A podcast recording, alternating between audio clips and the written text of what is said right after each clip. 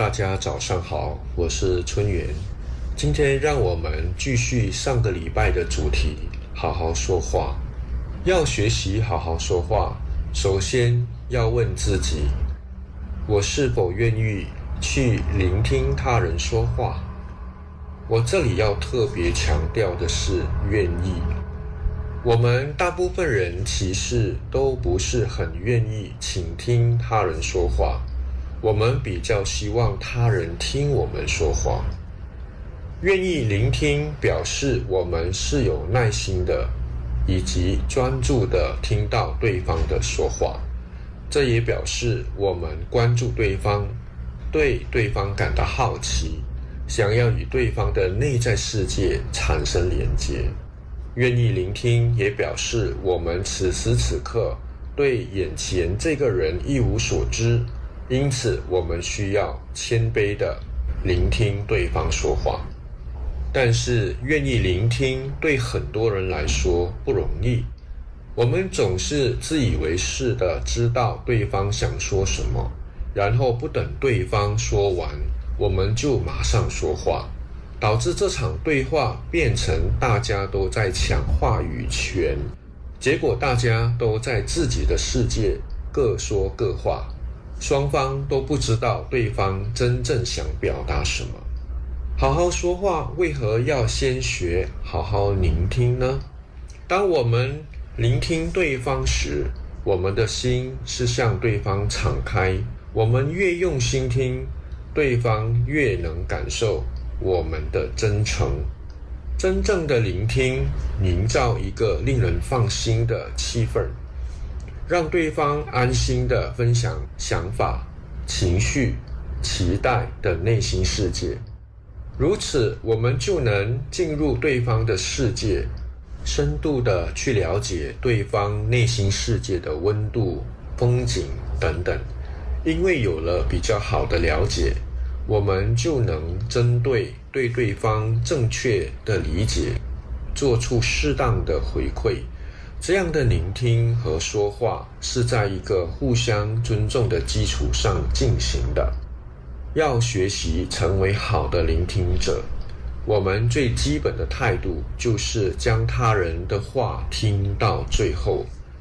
第二是认真聆听他人说话，就是打从心底尊重对方的第一步。我们往往没有耐心的等到对方说完。就忍不住插口说话，这是一个不尊重的表现。我们必须知道，发言或说话的最低要求就是展现出聆听的态度。面对和自己意见不同的言论时，必须认真聆听，表达出自己尊重发言者的存在，再确实的去表达自己的看法。可惜的是。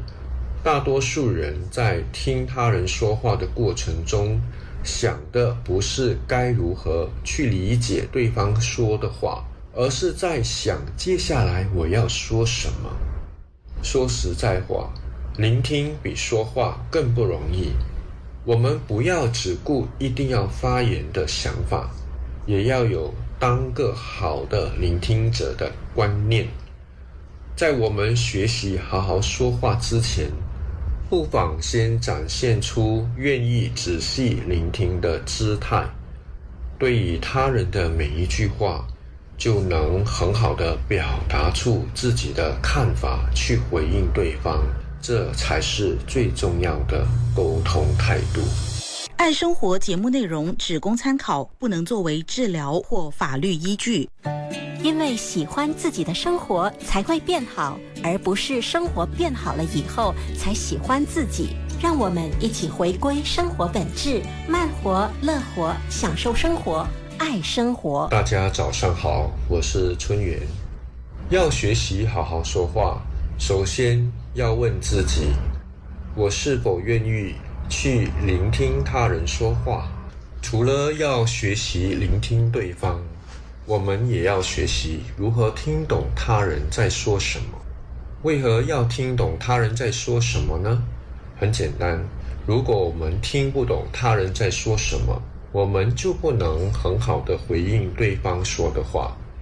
我们的回应可能是造成对方感觉到你根本不了解他在说什么，或者感觉到你根本不想听他在说什么。最后，这样的对话可能会导致双方感到失望、生气，甚至会攻击对方。要听懂对方说什么，首先我们必须学会核对和澄清。记得有一次，我心血来潮邀请朋友来我家玩，我顺道煮了一顿晚餐请朋友吃。由于我太久没有下厨，有些菜炒得太咸，肉也煮得有些油腻，我不好意思的把菜端上桌，跟朋友说。不好意思，今天的菜被我煮坏了。当朋友把菜放进嘴里，马上扒了一大口饭放进嘴里。我很难为情地笑了笑。突然，他开口说：“为什么你要下厨？”我当下听了，心里马上感受到沮丧、委屈和难过。朋友是嫌弃我煮的菜不好吃吗？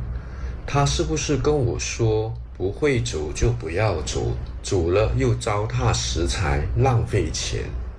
我的心里涌现千百个念头，许多小剧场在内心里热闹上演。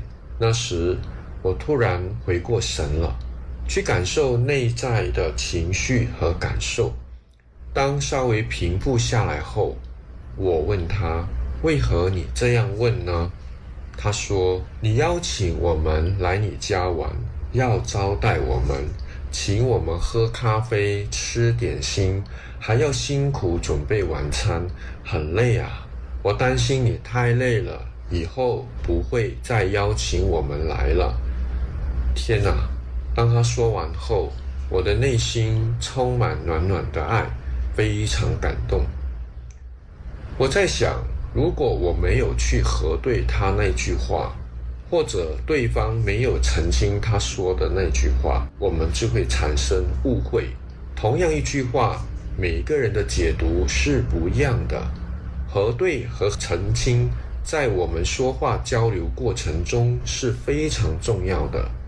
如果我当时没有去核对，我会在内心里瞎编出一个让自己委屈和难过的剧本，然后让自己陷在这个剧本里，让自己痛苦一番。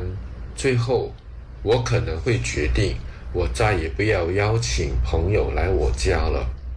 我们是不可能完全听懂对方说话的，他所说的话，所用的词语。需要经过我们不断澄清和核对，才能真正理解对方说的话。所以，我们必须时时刻刻都要向对方询问：“你刚才说的是不是这个意思？”若我们被对方核对时，我们也必须澄清：“刚才我说的话的意思其实是这样的。”我们的谈话就是如此，不断核对、澄清和表达中，双方变得越来越清楚对方的内心世界，越来越与对方亲密起来。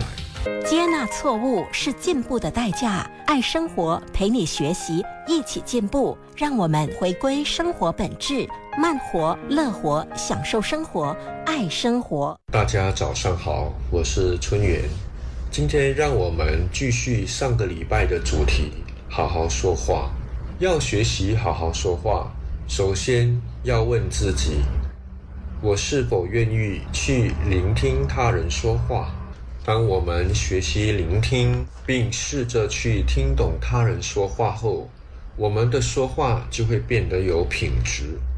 要学好好好说话，其实是一辈子的课题，也意思是。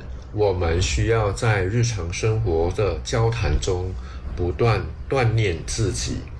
记得有一次，在很多年前，我是一名补习老师，我和学生们都有一个约定：我交代好的功课必须要做。有一个学生时常不交功课，而且总是有一堆的理由，为何他无法交功课。就在有一次，我不高兴了，就说了他两句，之后他就开始赌气，不愿意配合上课。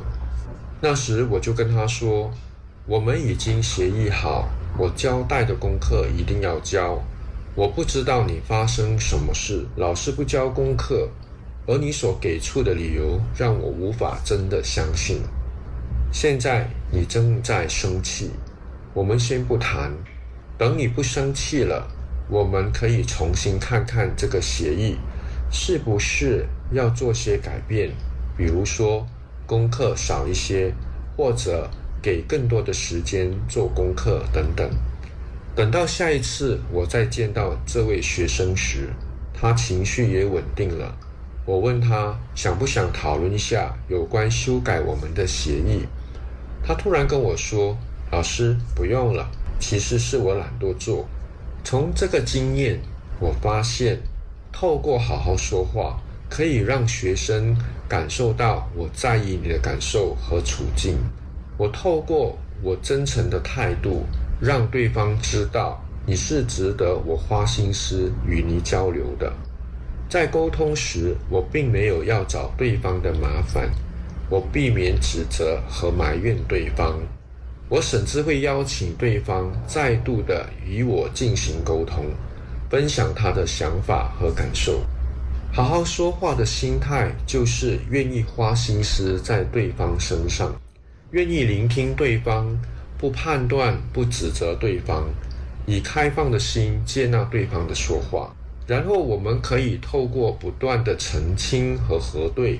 清清楚楚的、很稳定的去表达想法和感受，沟通说话不是为了证明自己是对的，因此不需要据理力争。